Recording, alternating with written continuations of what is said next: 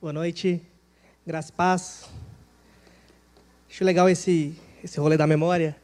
Acho que a Kenia falou um negócio muito legal quando ela estava ministrando, que eu compartilho com ela, que eu compartilhei com alguns amigos, que o terço é o cultinho do meu coração.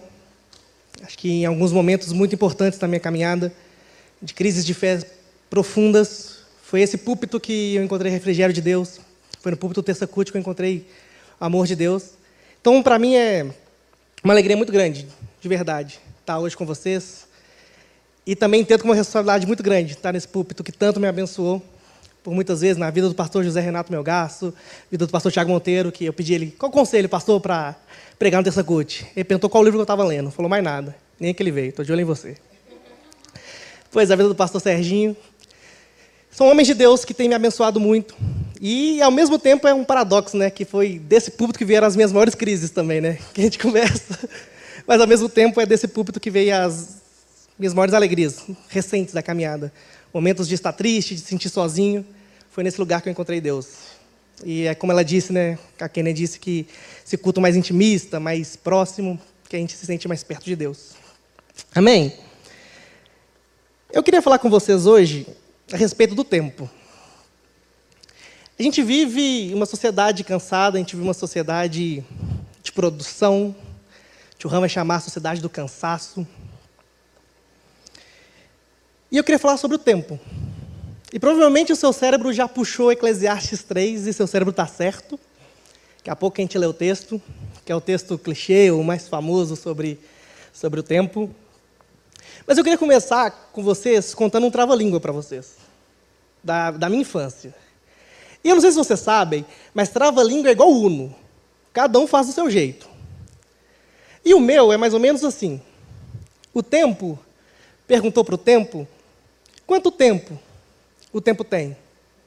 O tempo respondeu para o tempo que o tempo tem tanto tempo que o tempo não sabe quanto tempo o tempo tem. E o tempo é essa loucura na nossa vida essa unidade de medida, essa coisa imaterial, essa coisa que a gente não consegue tocar. A gente consegue medir, mas mais ou menos. A gente tem um relógio, lá antigamente era um relógio de sol, tinha um relógio líquido, até evoluir a Revolução Industrial e chegar aos relógios de pêndulo, para depois relógio de pulso e chegar até onde a gente tem hoje um relógio em qualquer lugar. Mas o tempo é essa loucura. E hoje eu queria conversar com vocês sobre ele. Então, abra comigo Eclesiastes, capítulo 3, a gente vai ler do 1 ao 15. Eclesiastes, capítulo 3, do 1 ao 15. Enquanto você vai abrindo, fazer a, o merchan, já que o Thiago Monteiro está assistindo, há uma discussão na teologia de que se essa, esse livro é realmente escrito por Salomão ou é uma produção posterior a Salomão. Para a gente não interessa, mas fiquei o convite, se você gosta dessas discussões, matrículas do Coinonia já estão abertas. Vem estudar com a gente a gente tem essas discussões que são bem legais. Mas para hoje não importa se foi Salomão ou não. Eclesiastes capítulo 3, do 1 ao 15. Eu sou meio cego, vou pegar a Bíblia aqui. Para tudo, há uma ocasião certa. Há um tempo certo para cada propósito debaixo do céu. E a partir daqui o autor começa um poema. Tempo de nascer, tempo de morrer. Tempo de plantar e tempo de arrancar o que se plantou.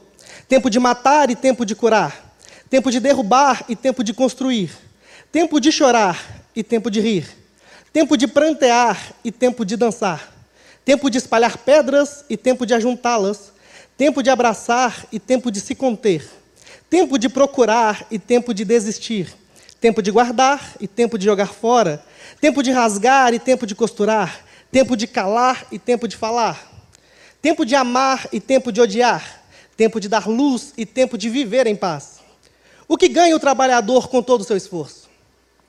Tenho visto o fardo que Deus impôs aos homens. Ele fez tudo apropriado ao seu tempo.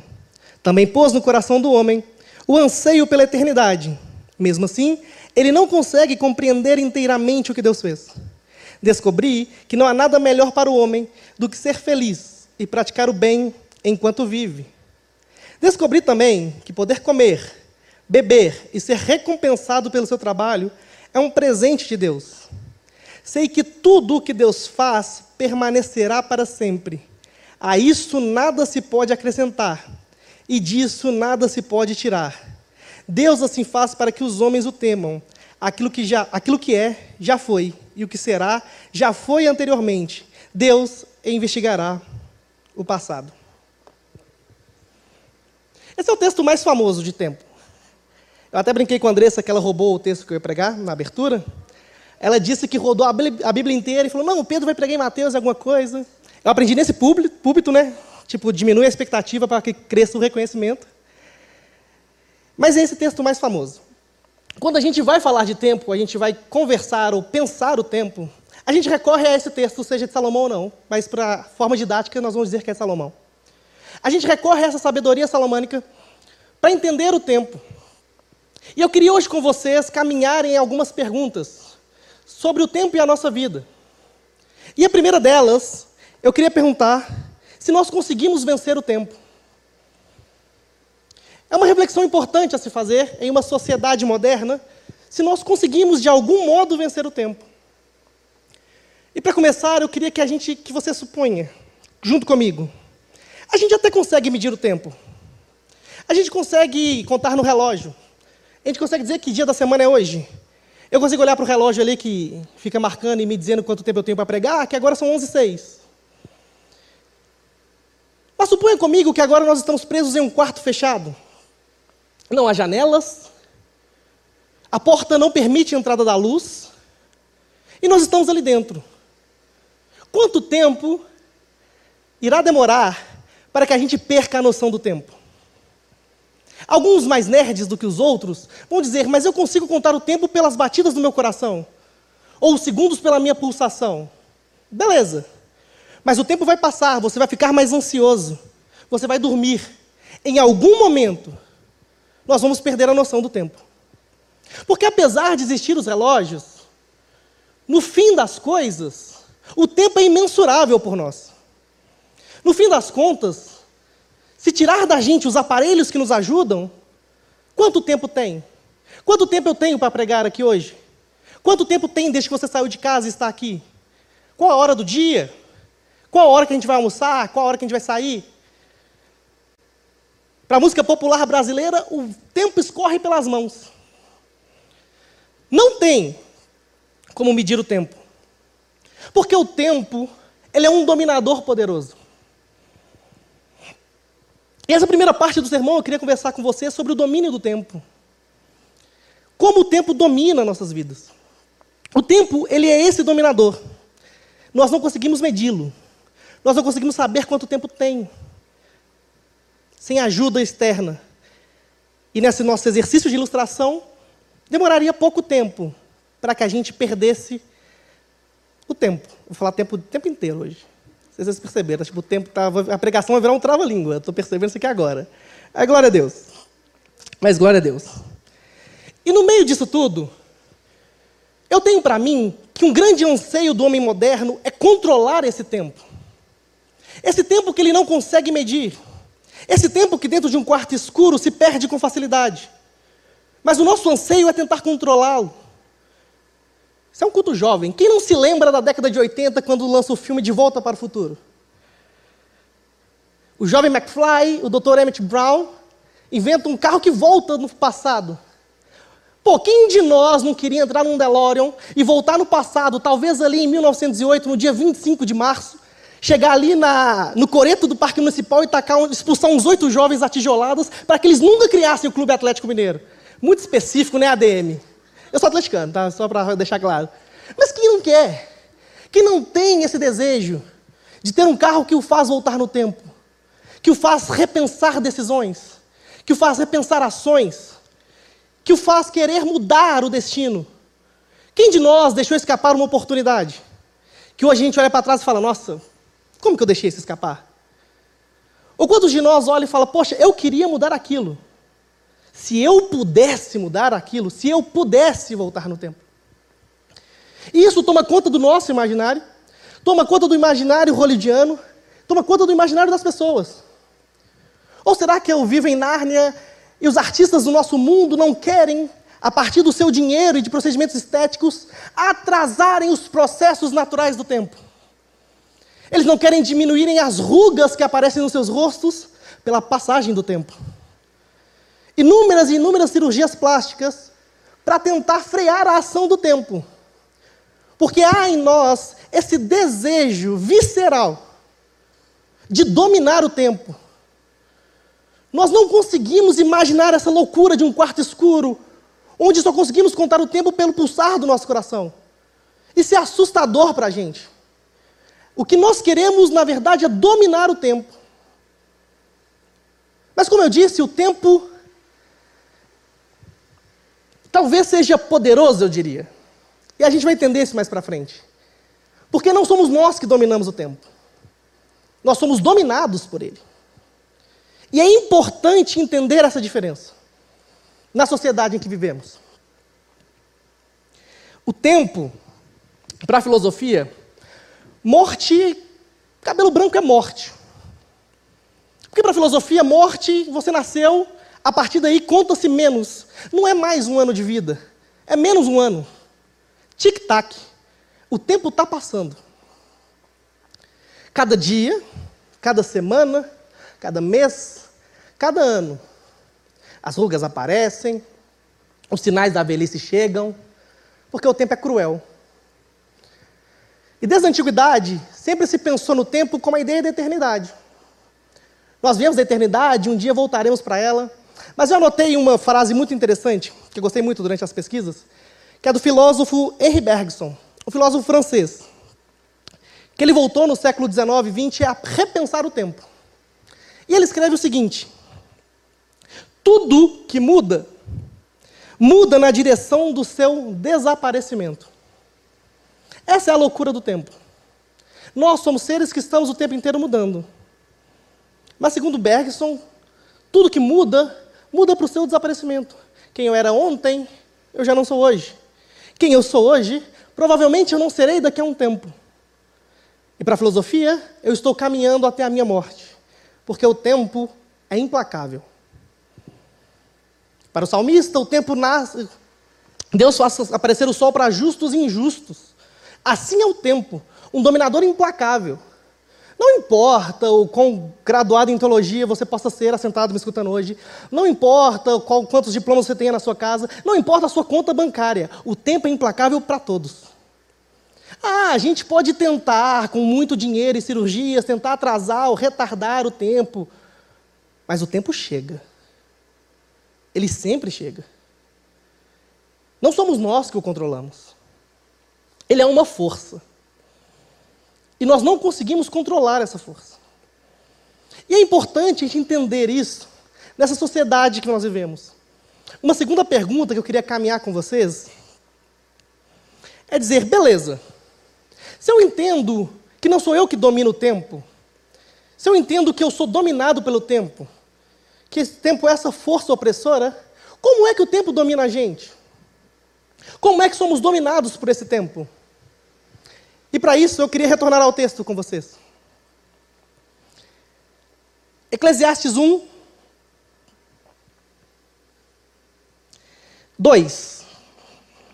Eclesiastes 1, 2. Volta só uma paginazinha aí, provavelmente. Diz assim: Que grande inutilidade, diz o mestre. Que grande inutilidade. Nada faz sentido. Capítulo 3 e no versículo 9, esse texto continua com um sentido literário dizendo: Deixa eu achar o 9. O que ganha o trabalhador com todo o seu esforço? Em algumas traduções, diria vaidade, vaidade. Diz o mestre. Tudo é vaidade. O termo hebraico que aparece em Eclesiastes 1, 2 é rebel. E o Dr. Walter Kaiser Jr. traz uma ideia, não somente ele, outros teólogos, mas ele é o único que eu lembro o nome. Trazem algumas ideias sobre rebel. E para esses teólogos, dos quais eu nem preciso dizer que eu gostei muito da ideia, tanto que eu trouxe para o sermão, é que rebel em Eclesiastes não deve ser traduzido por vaidade. Rebel em Eclesiastes tem uma ideia de transitório. Rebel em Eclesiastes seria o seu salário quando ele cai na sua conta e os boletos ficam igual o Tasmania, né? Doido para pegar o seu salário. Seu salário cai na conta e evapora. Isso é rebel em Eclesiastes. Algo efêmero, algo que evapora, uma nuvem passageira, seres transitórios. Segundo Walter Kaiser Jr., isso muda muita coisa. Porque a ideia de vaidade das vaidades é uma ideia que percorre todo o livro de Eclesiastes. Se a gente lê Eclesiastes 1, 3, em outros vários capítulos se repete essa ideia de que tudo não faz sentido e que tudo é vaidade. Mas se entendermos que rebel não significa vaidade, mas significa que tudo é transitório, tudo é o seu salário que cai na conta e o boleto come tudo, tipo o devorador fica lá à espreita. Você não paga o dízimo e vai lá e pega seu salário, estou brincando. Andressa. Acabou o culto, né? A transmissão caiu. Se rebel é isso, muda muita coisa do que a gente lê. E é assim que o tempo nos domina.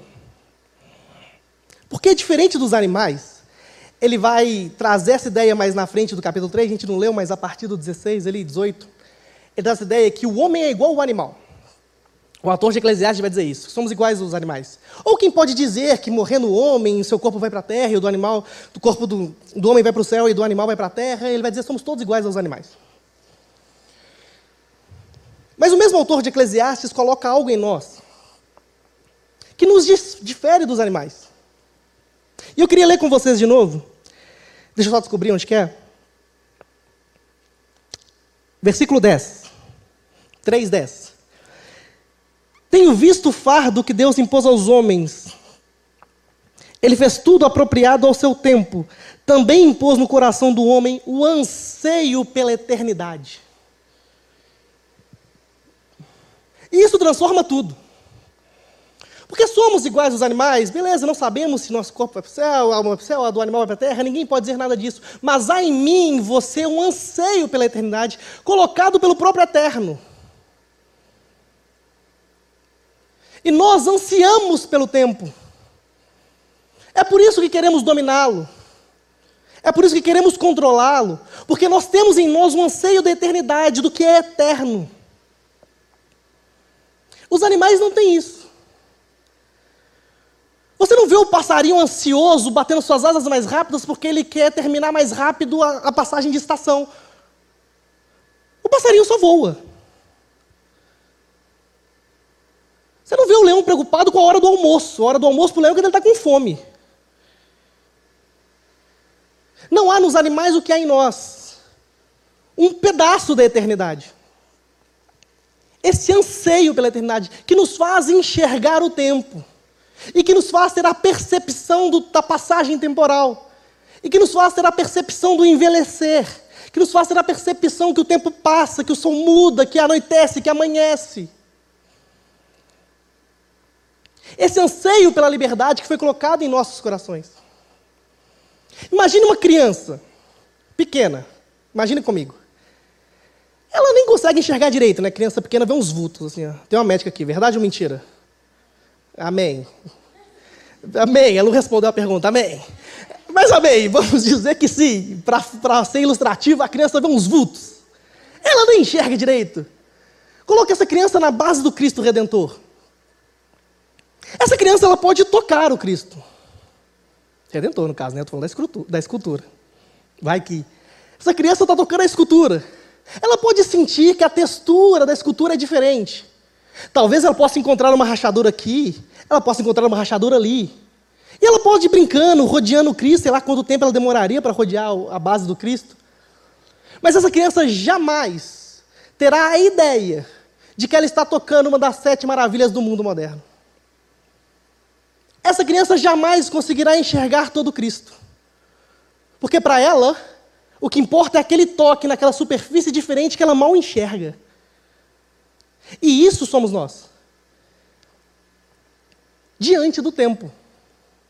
Diante da eternidade. Tocamos em pequenas partes dessa estrutura do Cristo, sem jamais entender que estamos diante de uma maravilha, sem jamais ver o todo. Não conseguimos encostar nela. Não conseguimos contemplar tudo, conseguimos ver partes. E isso somos nós. Diante do tempo, diante desse dominador poderoso. Jamais veremos todo o plano da eternidade.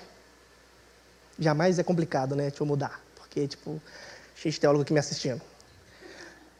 No momento que a gente está, da vida, não conseguiremos enxergar o todo. Enxerga partes. A gente está aqui agora no Terça Cut. Ouvindo a palavra de Deus, a gente estava tá, ali na cela um pouquinho antes, conversando, inclusive, recomendo. A gente faz a cela ali toda terça-feira. Hã? Imago Day, a célula chama Imago Day. Imagem de Deus, isso é bem peculiar. Quem vai na célula compreende, misericórdia. Vem na célula, a gente começa ali oito e meia, o lanche, a palavra começa às nove, e é para terminar dez. Hoje terminou mais tarde, mas normalmente termina dez. Mas enfim, a gente está aqui, pouco tempo atrás a gente estava na célula, tem gente que estava na célula que nem aqui está. Tem gente que não estava na célula que está aqui. E essa é a loucura do tempo. A gente está aqui agora, daqui a pouco não estaremos mais, cada um vai para sua casa, cada um toma o seu caminho, e nós somos essa criança na base do Cristo. Tinha uma música da Lorena Chaves que diz: Tateando no escuro. Essa criança que fica assim, ó, tocando. As pequenas partes do Cristo sem jamais enxergar a escultura inteira. Sem jamais saber que ela está no Rio de Janeiro, no Corcovado, tocando uma das sete maravilhas do mundo. Aquela criança está tocando algo diferente que ela nunca tocou. Mas é só isso. Não tem nada além disso. O tempo é isso.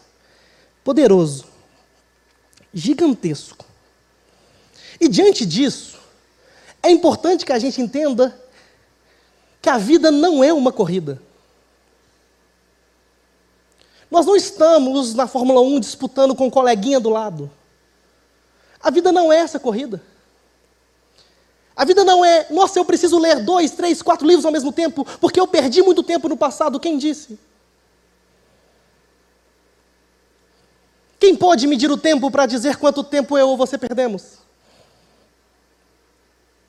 A vida não é essa corrida. Nós não estamos disparados tentando passar na frente um do outro, nós estamos vivendo. Mas enquanto a gente não entender o tempo como esse dominador ou essa força sobre nossas vidas que não controlamos, entendemos pelo anseio da eternidade que há em nós, mas jamais o conheceremos no todo, vamos passar a vida frustrados e ansiosos por tentar controlar o tempo. A gente vai estar tá lendo mais livros que deveríamos. Quantos de nós já assumiram na igreja mais responsabilidade do que deveria ou que consegue conduzir? Porque acredita que já passou muito tempo, nossa, eu estou ficando velho, o ministério está ficando para trás. Ah, meu Deus, eu preciso começar esse curso, eu preciso emendar esse curso dentro do curso, eu preciso ler um livro, três, quatro, enquanto eu faço o curso. A gente está postando corrida com quem exatamente? A vida não é isso. Não pode ser isso. Porque enquanto a gente viver em uma corrida, em que queremos a todo tempo ultrapassar e vencermos o tempo, como já foi dito, estaremos frustrados, porque nós não venceremos o tempo. Como disse Henry Bergson, tudo que muda, muda para seu desaparecimento. Não importa colocar sobre si mesmo inúmeros fardos para vencer o tempo. No fim das contas, só seremos pessoas com mais fardo e menos tempo. Porque no fim das contas, o tempo segue o seu fluxo. Enquanto a gente tenta vencê-lo.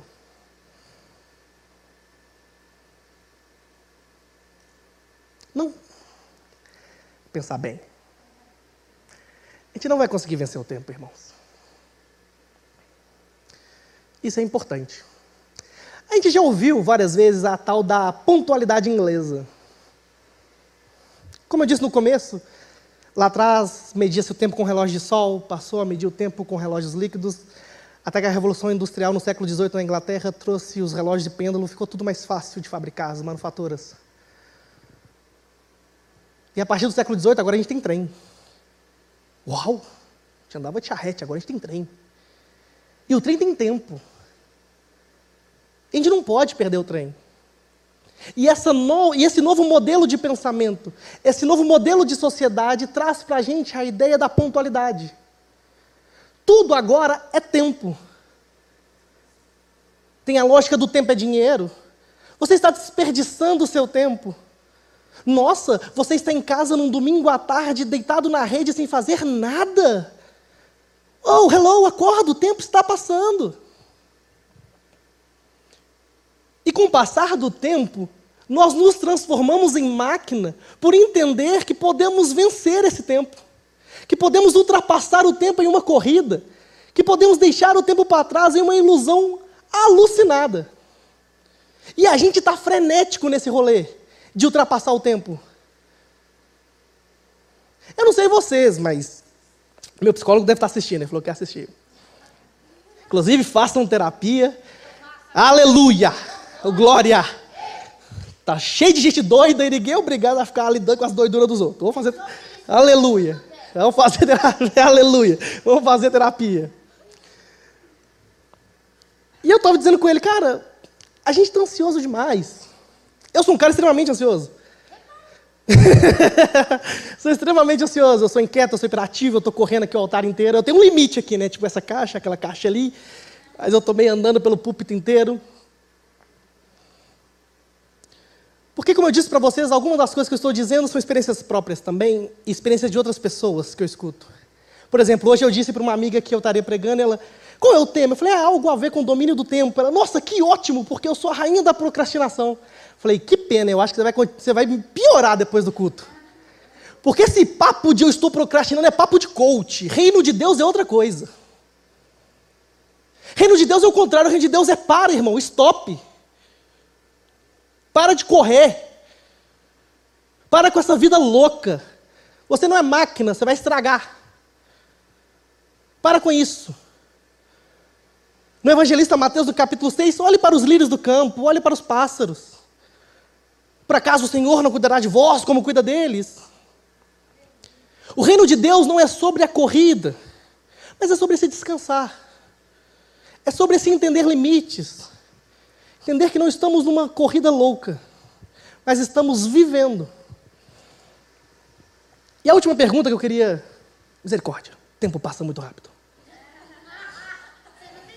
Eu não tenho tempo para pregar. Misericórdia.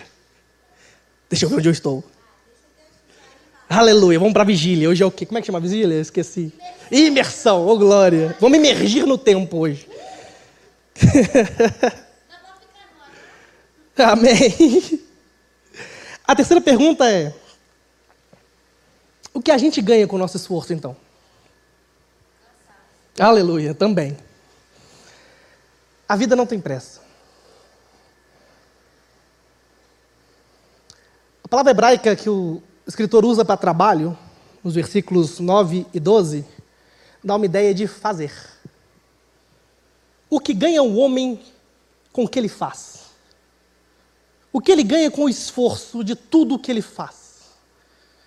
Porque se o tempo é esse dominador feroz, que nós não conseguimos vencê-lo, se nós não conseguimos ultrapassar o tempo em uma corrida, do que vale a vida?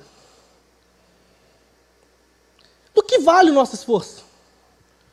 O que é então a lógica da vida para o escritor de Eclesiastes? Se vaidade é melhor traduzido para tudo é efêmero, tudo é transitório. Então o que é a vida? Aleluia. A vida foi feita para viver. A vida foi feita para ser desfrutada. A vida não aceita pressa. Precisamos desfrutar da vida, desfrutar do tempo. Entender que não adianta empilhar um, dois, três, quatro cursos ao mesmo tempo, mas eu estou velho. Quem disse? É aquele, aquela máxima dos, dos videozinhos de, de coach que tem né, no Instagram, né? Ah, eu conheço, um, um, meu tio começou uma empresa aos 50. Ah, mas eu tenho um amigo que fez três faculdades com 25. Ah, mas eu sei que o tempo é relativo, já diria Einstein. Aí tem doce fazer faculdade. Teve aquele rolê lá do Fantástico recente das meninas que foram preconceituosas com uma mulher mais velha na faculdade. Porque essas pessoas entenderam que o tempo não é uma corrida. Não importa se a gente entrou na faculdade aos 17, aos 18, aos 23, como foi o meu caso, outros aos 25, outros aos 29, não importa, não estou correndo contra ninguém. A vida é esse desfrute. É esse momento de desfrutar dela, sem competir com o outro. Ou a gente entende que o tempo é essa flecha que foi disparada por Deus no começo de todas as coisas e que ele não volta para trás. Ele não é nem rápido nem lento, mas o tempo tem o seu próprio tempo. Ou a gente vai para sempre estarmos ansiosos, frustrados, agoniados com a falta de tempo. A gente vai cutucar o Serginho no corredor da igreja e falar assim: Nossa, Serginho, me indica uns livros teológicos bons aí, que eu li muita besteira na minha vida inteira. O Serginho fala assim: Ah, lê esse aqui. Assim, não, Serginho, me fala dois, três, quatro, cinco, seis, sete. Eu preciso, eu preciso de ler, eu preciso, preciso ganhar tempo, Serginho. O Serginho tem uma coisa que ele fala muito, que eu acho muito legal, que é a gente precisa ter tempo de reflexão. Isso faz parte do labor teológico. Isso faz parte da caminhada com Deus. Ah, mas eu, não, eu tenho 15 anos de crente, eu nunca li a Bíblia, eu vou pegar esses cronogramas bíblicos aí, eu esqueci o nome certo de falar, e vou ler a Bíblia toda em três meses. Amigo, o que, que vai mudar? Tem 15 anos que eu não leio, tem 15 anos que você não lê. Não é essa pressa. O rolê não é esse. É desfrutar. É viver a vida. Ah, mas eu não li há 15 anos. Amém. Começa amanhã. Abre, sei lá, começa pelos evangelhos. Lê Mateus 1. Consegui ler um, ótimo, amanhã você leu dois. Porque a vida é um processo. A vida não aceita pressa. A gente está se estragando porque a gente está querendo apressar a vida. Nessa loucura de vencer o tempo. E o escritor de Eclesiastes, o tempo não para, misericórdia. O escritor de Eclesiastes, no capítulo 3, do 12 em diante, para a gente caminhar para o final, ele diz assim: Descobri que não há nada melhor para o homem do que ser feliz e praticar o bem enquanto vive. Descobri também que poder comer, beber e ser recompensado pelo seu trabalho é um presente de Deus. Sei que tudo o que Deus faz permanecerá para sempre. A isso nada se pode acrescentar e disso nada se pode tirar. Deus assim fez para que os homens o temam.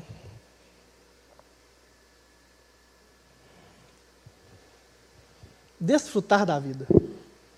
É essa a conclusão que o escritor de Eclesiastes chega diante do seu poema do tempo diante do seu questionamento do que, que vale então o meu esforço, se tudo é transitório, se tudo é passageiro,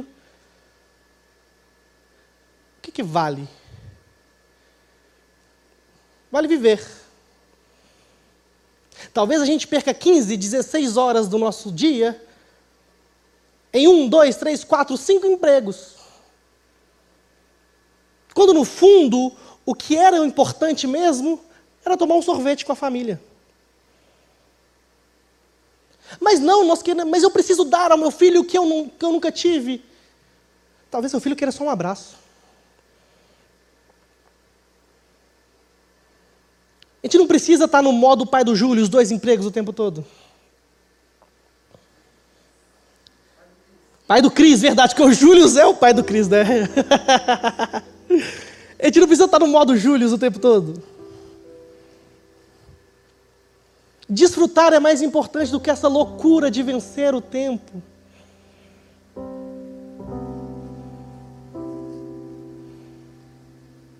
Viva desfrutando o caminho. E Deus, Pedro, nessa equação toda. Deus está desfrutando o caminho conosco. Porque esse tempo dominador diante do eterno Deus, ele precisa prostrado adorar o Criador. Diante de Deus, agora não somos nós a criança tocando a estátua do Cristo Redentor. Agora é o tempo, nada, efêmero. Agora ele é transitório. Diante de Deus o tempo não é nada. E nós precisamos desfrutar da vida confiando no amor desse Deus. E eu não estou dizendo para a gente caminhar para o final realmente.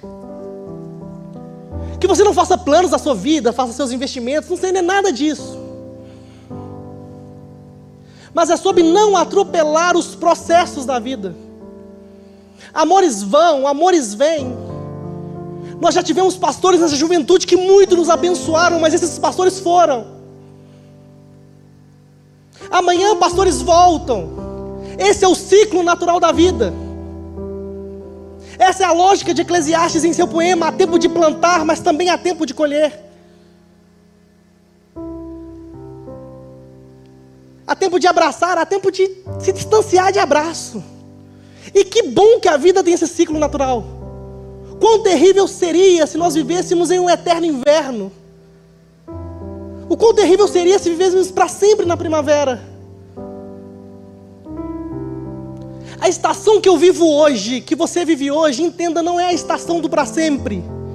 Nem as dores, nem as tristezas. Tri... Eu fazendo igual o, o Ávila lá, não. que tristeza.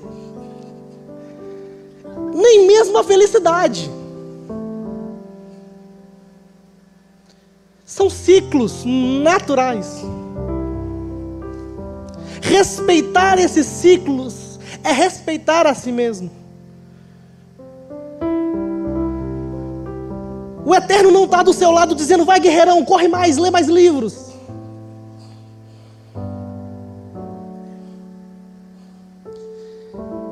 Ele está dando a mão para você e caminhando pelo caminho.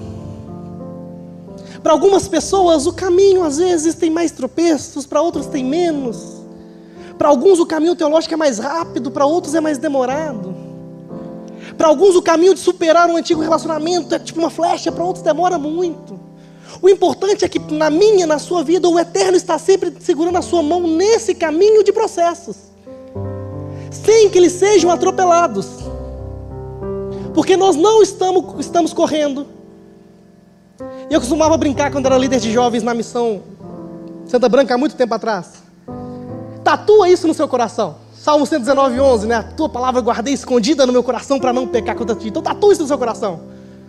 A vida não aceita pressa. Não aceita. A gente precisa desfrutar dela, confiando no amor de Deus. Confiando que Deus estará sempre ao nosso lado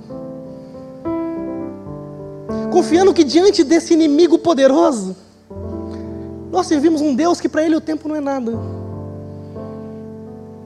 A gente serve o Deus da eternidade, do além-tempo, do além-espaço.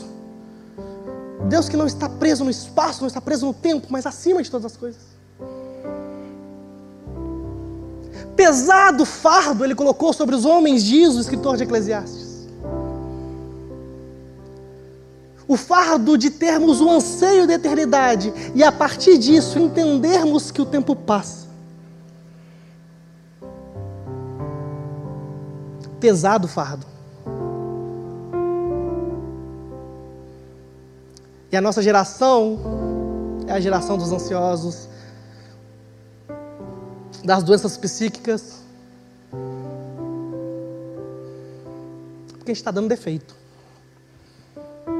nessa lógica industrial de sentimentos, nessa lógica industrial de estudos. A gente não desfruta mais de um livro indicado pelo Serginho, a gente quer que ele indique a biblioteca inteira. Como se a gente fosse resumir uma vida teológica em duas semanas.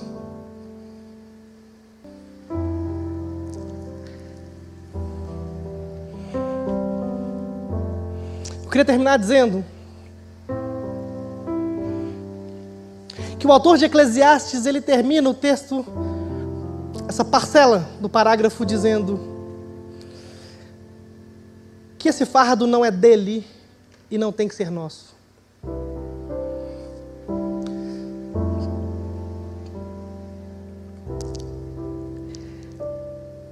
Eu queria terminar lendo o versículo 14. Sei que tudo que Deus faz permanecerá para sempre. A isso nada se pode acrescentar e disso nada se pode tirar. Deus assim fez para que os homens o temam. E o 15: Aquilo que é, já foi. O que será, já foi anteriormente. Deus investigará o passado.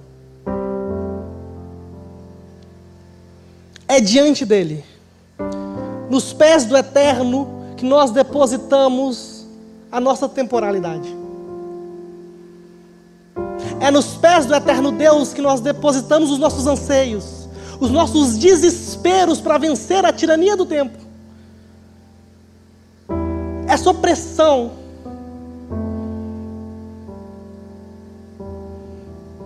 que acusa a nossa idade, que acusa o pouco currículo, que acusa os poucos diplomas, que acusa os poucos livros lidos. E toda essa frustração e domínio sobre nós. Assim como o autor de Eclesiastes, nós depositamos no pé do eterno, porque tudo aquilo que é já foi.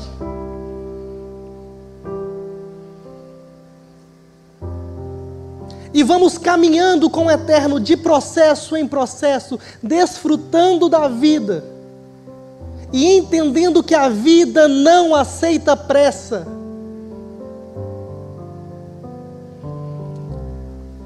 Queria orar com você. Feche seus olhos. E com os olhos fechados eu queria repetir para vocês. Entenda que o tempo é uma flecha foi disparada pelo Eterno no começo da criação. Ele não volta para trás. Ele não é nem rápido demais e nem lento demais. O tempo tem seu próprio tempo. E nos resta acompanhar o tempo, entregando as ansiedades aos pés do Eterno e crendo no seu infinito amor de que Ele está de mãos dadas com a gente, caminhando de processo em processo.